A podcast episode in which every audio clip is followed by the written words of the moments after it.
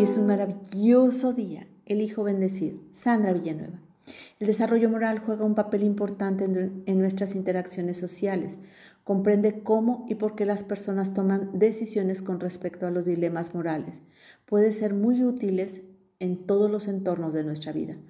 La teoría del desarrollo moral de Colbert proporciona un marco en el cual se investigó y se comenzó a comprender cómo se desarrolla este razonamiento moral dentro de cada persona.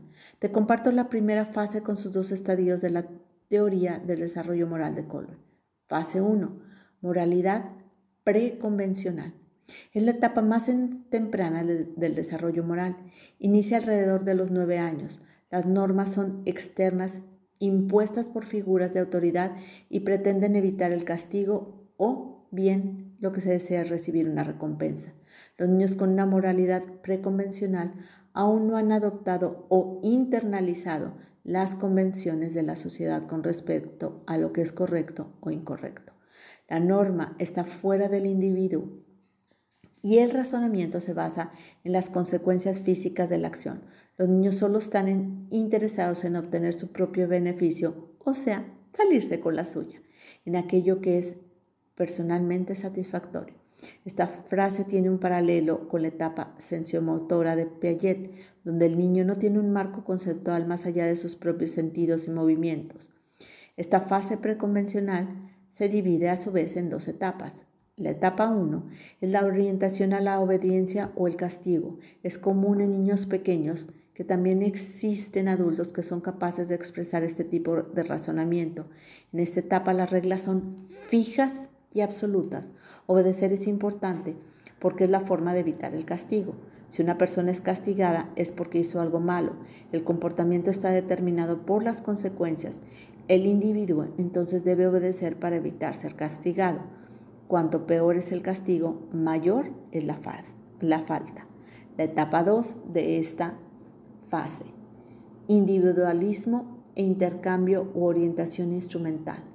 En esta etapa se es capaz de tener en cuenta los puntos de vista individuales de otras personas y juzgar las acciones en función de cómo satisfacer sus propias necesidades.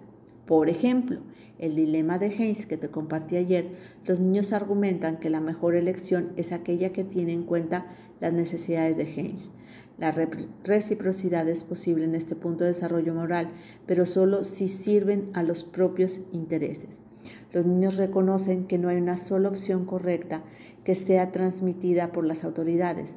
Diferentes individuos tendrán entonces diferentes puntos de vista. El comportamiento, sin embargo, sigue estando determinado por las consecuencias. El individuo se enfoca en recibir recompensas o satisfacer necesidades personales. Su razonamiento muestra interés limitado por las necesidades de los demás las cuales solo interesan hasta el punto en que pueden promover los intereses propios.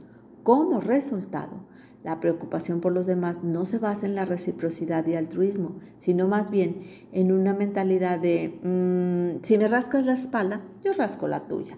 Por ejemplo, cuando a un niño se le pide que realice una tarea, a este solo le interesa, y para mí, ¿qué hay? O sea, obtener una recompensa. Esta es la primera fase, la fase de moralidad preconvencional y sus dos fases o etapas. La primera, orientación a la obediencia o el castigo y la segunda, el individualismo e intercambio. Hermosa alma, te reconozco empática, entusiasta, creativa, compartida. Te mando un fuerte y cálido abrazo. Sandra Villanueva, yo estoy en paz.